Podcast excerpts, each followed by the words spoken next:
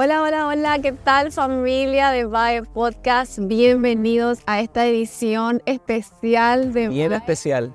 Eh, como pueden ver, nuestro, nuestro lugar hoy está diferente. Cambiamos un poco el set. No estamos en nuestra sala, pero fue muy loco cómo surgió este episodio porque estábamos haciendo nuestro devocional en la mañana hoy eh, y el Señor nos habló algo tan poderoso y dijimos, no podemos dejar de compartir esta palabra De verdad. con nuestra familia. Nos, escapamos unos días acá en, las- en las montañas. Pa- Para los que no saben, yo sé que a Andrea y a mí no nos gusta tanto la playa, sino las montañas. Sí. Y nos escapamos acá un rato y vinimos a unas montañitas a desconectarnos. Y me acuerdo que dijimos, por la duda vamos a llevar la cámara. ¿eh? Sí. Capaz. Y esta mañana fue así, estuvimos orando, leyendo algo en la Biblia y como que Dios, pan, nos habló y dijimos, de esto hay que grabar. Así que este episodio es bien caserito ¿Qué hacer? tiene sabor a casero. Eh, si ven nuestro set aquí no es muy elaborado, pero, Pero- tenemos una vista increíble. Sí, de verdad que a nosotros nos gustan mucho las montañas y, y la naturaleza es increíble, le decía Seba, cómo uno se puede conectar tanto Sí. con Dios a través de la naturaleza o salir a caminar en tu barrio, en tu casa. Eso te conecta ya con Dios. Lo increíble es, nosotros, yo le, ayer le decía a Andrea, ¿por qué- o sea, ¿qué tiene la naturaleza que, que como que te conecta con Dios, te ayuda? Y, y veíamos ayer en, en una caminata unos árboles gigantes, De que gigantes, fuimos a escalar, nosotros nos gusta mucho escalar. Hicimos como casi 10 kilómetros, por ahí. 6 millas más Sí. o menos escalando. Y bueno, hoy amanecimos con todas las piernas doloridas, pero bueno, valió la pena. Sí, val- valió la pena y, y nada, muy contentos con todo lo que Dios está haciendo en Bae Podcast y, y feliz por esta palabra específicamente. En unos minutos queremos contarte algo que realmente yo creo que Dios puso en nuestros corazones, em, porque algo que no solamente surgió ahora en este momento, sino que constantemente es una pregunta que nos llega a nosotros todo el tiempo. Eh, y es esta pregunta, me enfrié. ¿Cómo vuelvo a Dios? ¿Cómo vuelvo a avivar el fuego en mi corazón? Siento que me enfrié en mi relación con Dios. Y no es solo una pregunta que nos llega, no sé si te diste cuenta, pero podemos ver en el, en el mundo cristiano en sí la cantidad de personas o hijos creyentes que en un momento estuvieron apasionados y hoy ya no lo están. Ya probablemente incluso ya ni están en la iglesia y el corazón se enfrió. Sí, esa pregunta la verdad que es una de las que más recibimos, incluso en la iglesia, en el mundo cristiano, es una de las preguntas que, que más se hace es cuando nos, nos enfriamos espiritualmente. Y yo le decía a Seba, eh, porque siempre decía, ¿por qué? ¿Por qué nos enfriamos espiritualmente? Sí. ¿verdad? ¿Por qué la gente se enfría? ¿Por qué un hijo de Dios se enfría? ¿Por qué se apaga ese fuego? Y pensábamos y decíamos que los problemas de la vida, Sí, las situaciones, tu vida cotidiana, la rutina, eh, no ser constante en tu disciplina, en las disciplinas espirituales, todas esas cosas, día a día, un Sí. día que te olvidaste, un día que pasaste sin orar, sin leer, te lleva a un enfriamiento espiritual Sí. pues mirás en donde estás y decís, ¿cómo es que puede llegar acá? Miras atrás y decís, pero ¿cuándo salí del fuego y hoy soy un carbón apagado? claro, o sea, ¿en qué momento sucedió? ¿En qué momento? Y sabes, yo me di cuenta de que mm, el enfriamiento, el enfriamiento espiritual sucede tan lentamente que uno no se está dando cuenta que el fuego se está apagando hasta que se apagó completamente. O sea, me di cuenta que uno se enfría espiritualmente en un proceso tan despacio y tan sutil que uno piensa que está bien, pero de repente ya el fuego está apagado. Pero ese de repente pasaron meses que el fuego se estuvo apagando. Y, y esta mañana estuvimos leyendo la Biblia y leímos un pasaje que realmente Nos pegó. nos pegó porque nunca lo vimos de esta manera tampoco sobre este tema de por qué nos enfriamos. Y está en Mateo 24, em, desde el versículo 42. Voy a leer un poco porque dice, esto era, el título del- de este pasaje es Se desconoce el día y la hora. O sea, está hablando de la venida de Jesús, de la segunda venida. Em, y dice esto, por lo tanto, manténganse despiertos porque no saben qué día vendrá su Señor. Pero entiendan esto, si un dueño de casa supiera qué hora de la noche va a llegar el ladrón, se mantendría despierto para no dejarlo forzar la entrada. Por eso también ustedes deben estar preparados, porque el Hijo del Hombre vendrá cuando menos lo esperen. Mm. ¿Quién es el siervo fiel y prudente a quien su señor ha dejado encargado de los sirvientes para darle la comida a su debido tiempo? Dichoso el siervo cuando su señor al regresar lo encuentra cumpliendo con su deber. Le aseguro que lo pondrá a cargo de todos sus bienes. Y ahora viene la parte donde yo creo que lo que vamos a leer ahora son cuatro síntomas de un corazón enfriado. O sea, ¿cómo yo sé si mi corazón se está enfriando? ¿O cómo sé si ya se enfrió? Estos son los síntomas que la Biblia nos da. Y dice lo siguiente, pero, ¿qué tal si ese siervo malo se pone a pensar, mi Señor se está demorando? Y luego comienza a golpear a sus compañeros, a comer y beber con los borrachos. El Señor de ese siervo volverá al día en que el siervo menos lo espere y a la hora menos pensada. Lo castigará severamente y le impondrá la condena que reciben los hipócritas. Entonces habrá llanto y crujir de dientes. Wow. O sea, este es un pasaje muy fuerte. Muy fuerte. Es un pasaje que uno lo lee y te mueve el piso, Sí. como decimos. Pero yo creo que la Biblia y Jesús, porque esto lo dijo Jesús, nos dejó un- unos síntomas de que tenemos que estar cuidando de nuestros corazones que no nos esté sucediendo esto.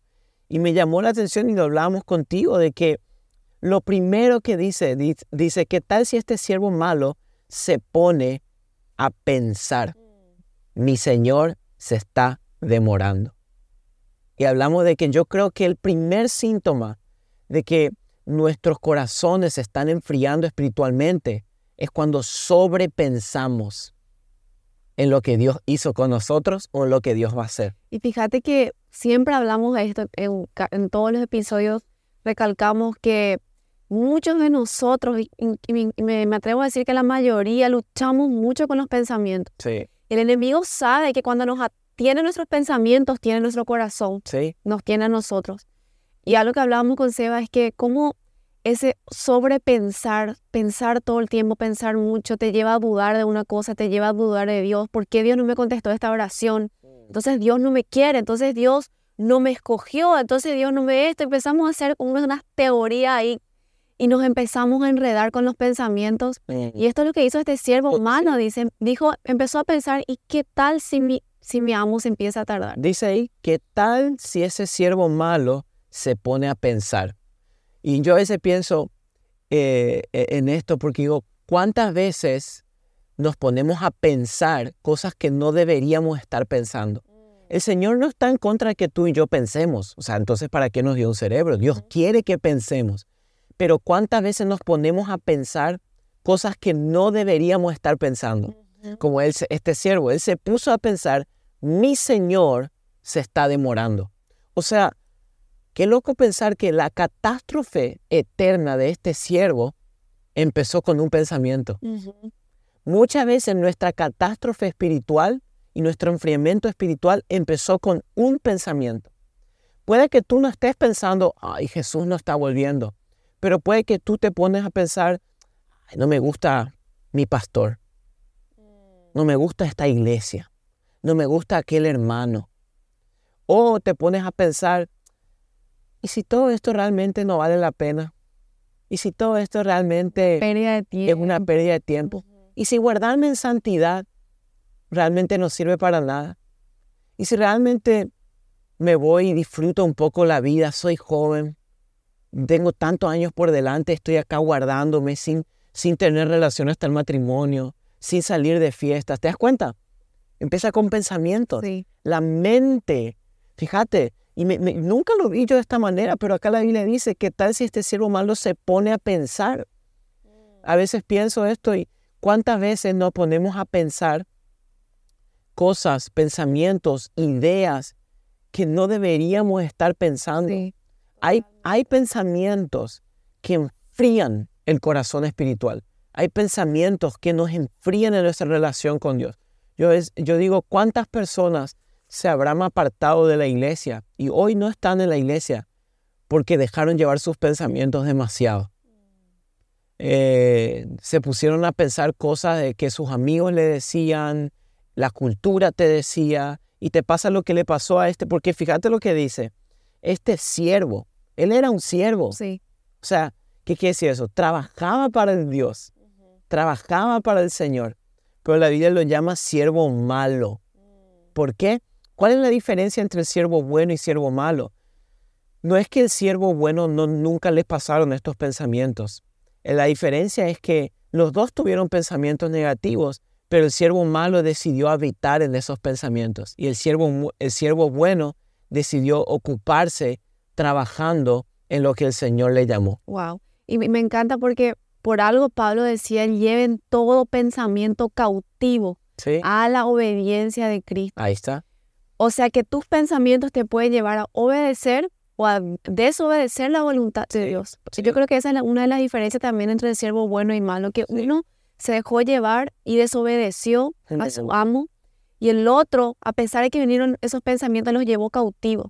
Eso es lo que constantemente tenemos que hacer, Señor, estos pensamientos que yo tengo, los llevo cautivo a la perfecta obediencia de Cristo, rendir nuestros pensamientos, porque si, seamos sinceros, si nosotros le damos rienda suelta a nuestros pensamientos, sería un caos, sería un caos para nosotros, para la gente que nos rodea, porque los pensamientos te pueden llevar a la ruina, y eso es lo que le pasó a este siervo malo. Claro, él, él dice, se sentó, o sea, se puso a pensar, se sentó a pensar. Yo quiero que analices hoy si tú capaz dices, me enfrié espiritualmente, siento que, que mi relación con Dios se enfrió, mi relación con la iglesia está fría. Ok, quiero que hoy te sientes a pensar en qué pensaste. Sentate un rato y analiza, estudia, medita. ¿Qué pensamientos dejaste entrar en tu corazón que enfriaron tu relación con Dios? ¿En qué estuviste pensando estos últimos meses? Capaz estuviste dudando de las promesas que Dios te dio. Porque este siervo se puso a dudar de una promesa. ¿Cuál era la promesa? Que el Señor iba a volver, a volver. Mm. Pero él dijo, mi Señor se está demorando. O sea, no está cumpliendo su promesa. Capaz te pusiste a dudar de una promesa que Dios te dio, que Él iba a hacer algo contigo y no está sucediendo como tú lo quieres. Entonces ese pensamiento te llevó a hacer otras cosas. Entonces el primer síntoma es esto. ¿Cómo sé si me estoy enfriando? ¿Cuál es un síntoma? Simplemente estudia los pensamientos que estás meditando. ¿En qué estás pensando? Segundo, mira lo que le llevó. Luego de dejar entrar pensamientos erróneos en nuestra mente, sucede lo siguiente. Dice, y luego comienza a golpear a sus compañeros. Yo creo que el segundo síntoma, el segundo síntoma más grande, hasta incluso me animo que está ahí casi, casi primero con el otro, de que nos estamos enfriando espiritualmente, es cómo estamos tratando a nuestras personas que nos rodean, a nuestros hermanos, a nuestra familia, a nuestros amigos, cómo estamos tratando a los que nos rodean. Mm, Con como- qué amor. Es como un termómetro espiritual, Sí. cómo tratamos a los demás. Yo eso siempre digo, siempre, siempre cuando, si quieres realmente conocer a una persona, fíjate cómo le trata a las personas más cercanas de él, porque es, es tratar a una persona que, que, no sé, que le ves poco, a una persona desconocida, es muy fácil tratar bien a alguien que no conoces o que no tenés confianza, pero esas personas que te rodean, a tus padres, a tus amigos, a los hermanos de la iglesia, a tus hijos, a tus compañeros de trabajo. Es un termómetro espiritual porque refleja mucho el fruto de tu árbol. O incluso, por ejemplo, em, una vez escuché esto, si querés conocer a alguien como es, ve cómo esa persona trata a las personas que no le pueden dar nada. Una vez escuché esto, una historia de que mm, el Henry Ford, el que creó la, la- compañía de auto Ford, que aquí en Estados Unidos y en todo el mundo, casi una de las más grandes, en un momento él quería contratar al CEO de la compañía que se iba a encargar de hacer todo y tenía dos candidatos. Y dice que para definirlos llevó a cenar a los dos. Y cuando fueron a cenar, estuvieron cenando, eh, comieron, terminó la cena y cuando se estaban yendo, le mira a uno y le dice felicidades, fuiste tú escogido. Y le da gracias al otro que participó. Y luego de unos minutos, cuando se fue uno de ellos, el que fue escogido, el que quedó afuera, le preguntó y le dice, Henry, le dice, ¿por qué le escogiste a él sobre mí? Porque los dos estaban capacitados igual. Los dos tenían la misma, los mismos estudios, los dos eran increíbles personas, vamos a hablar, hablando financieramente, pero le preguntó por qué escogiste a él si la conversación fue, hablamos todo, menos de la compañía, menos de recursos. Y dice que le dijo Henry Ford, porque aquel, el otro, se preocupó por los mozos, le trató bien, le dio gracias, le preguntó, mas tú ni siquiera le diste gracias cuando te traían las cosas, ni siquiera notaste que existían los mozos en la mesa. Y fue por eso que decidí al otro. Wow. Porque como tratas a los que no te pueden dar nada, es como tú eres. Y ahí como que yo dije, wow, qué historia tremenda, ¿verdad? Entonces, si tú quieres ver cómo tú eres, mírate cómo tratas a esas personas que están por debajo de ti, que no te pueden devolver, que no te pueden dar nada. ¿Cómo estás tratando a esa gente? Esto es un termómetro espiritual tremendo. Fíjate que lo primero que él hizo después de ponerse a pensar, Le trató mal. empezó a golpear a sus compañeros. Capaz no estás golpeando a nadie con tus puños, pero lo estás golpeando con tus palabras, Sí. con tus actitudes, hablando de ello en su espalda. Entonces, cuida cómo estás golpeando, porque si no estás honrando a las personas que te rodean y no estás amándolas, es una gran señal de que puede que tu corazón esté frío espiritualmente. Los frutos del Espíritu se empiezan a apagar cuando nos alejamos de la presencia del Señor y de su Espíritu. Los frutos del Espíritu se empiezan a apagar en nosotros, que es amor, perdemos la paciencia, perdemos el gozo, el dominio propio de, "Ep, me tengo que callar, hey, no tengo que gritar, no tengo que golpear a nadie. Eso se empieza a apagar en nosotros Sí. y empieza a salir nuestra carne. Sí. Y ahí empezamos a golpear a la gente, empezamos a sangrar sobre personas que nunca nos hirieron. Mm, Entonces, el primer síntoma que estuvimos viendo de que cómo sé si me estoy enfriando espiritualmente es cuando tengo pensamientos que no me están construyendo, sino que me están arruinando, que me están alejando de Dios. ¿Qué estás pensando? El segundo, cuando estamos empezando a golpear a los que nos rodean, a deshonrar y dejamos de amar a los que nos rodean. Y el tercero, fíjate lo que dice, luego él comienza a golpear a sus compañeros y a comer y beber con los borrachos. ¿Qué quiere decir esto? Comer y beber con los borrachos es simplemente significa dar rienda suelta a los placeres de mi carne. Esto ya creo que sería el, el- síntoma más obvio.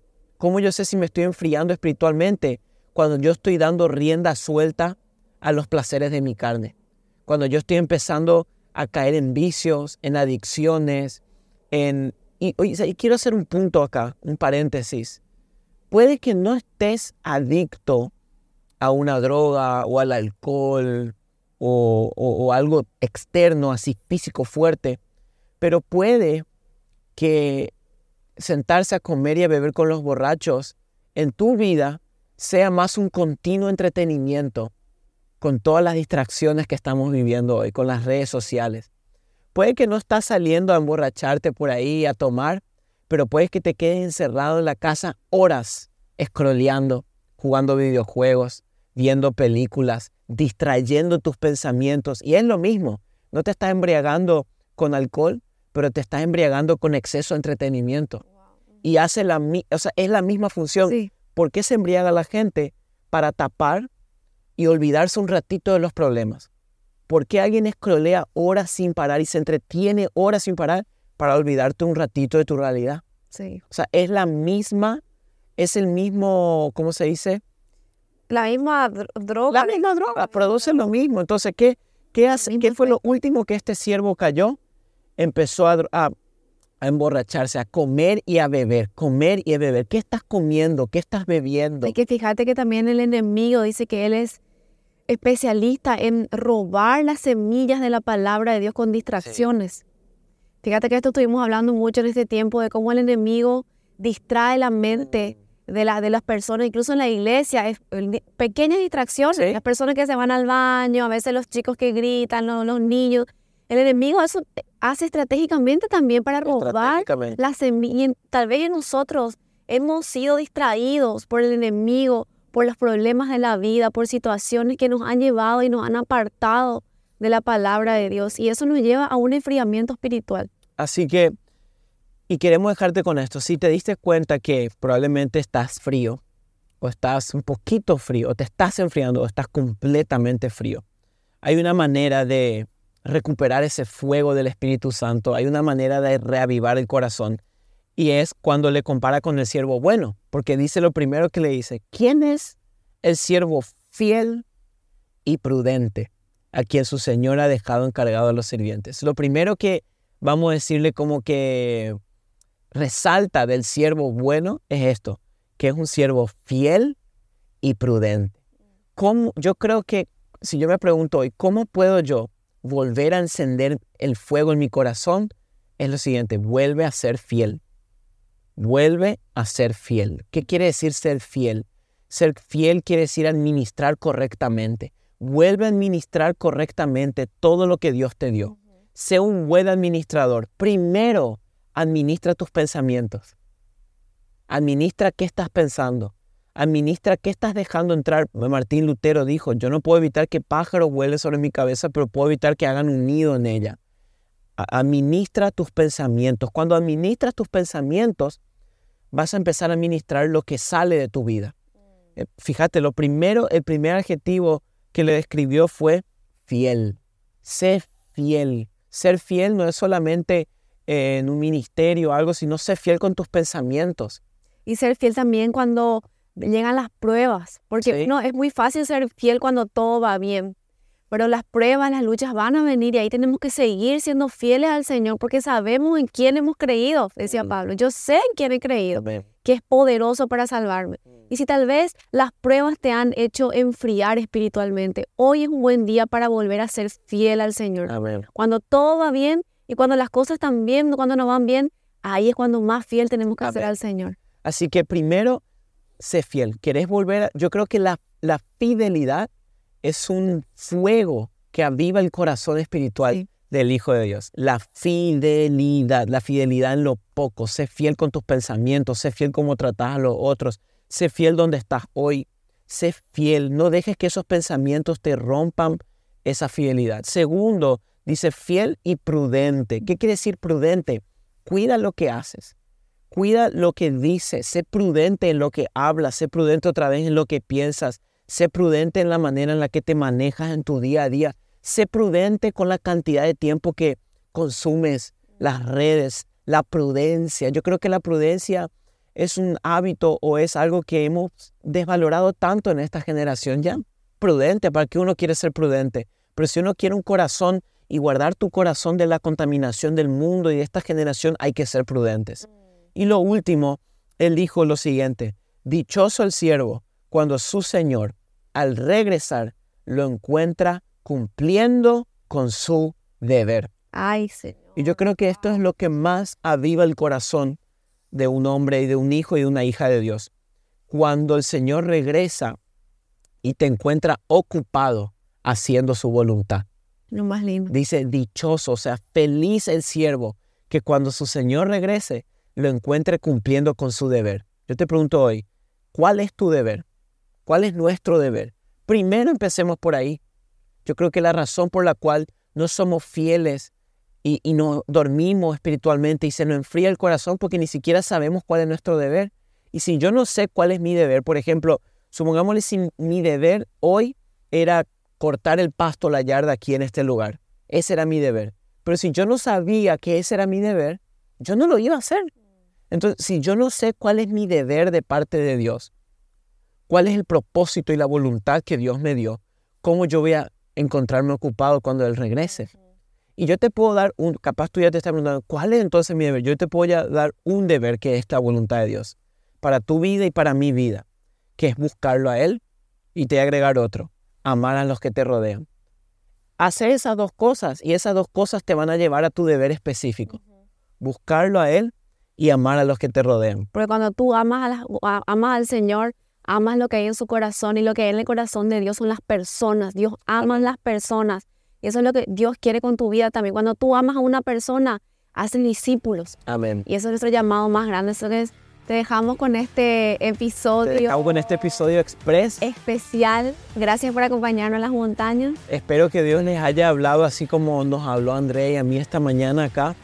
Y, y oramos por tu vida en este momento que que el Espíritu Santo avive ese corazón y que vuelva a arder en llamas por Cristo, por su palabra y por el Evangelio. Amén, familia, los amamos un montón y nos vemos en el próximo episodio. Nos vemos la próxima semana. Chao, chao.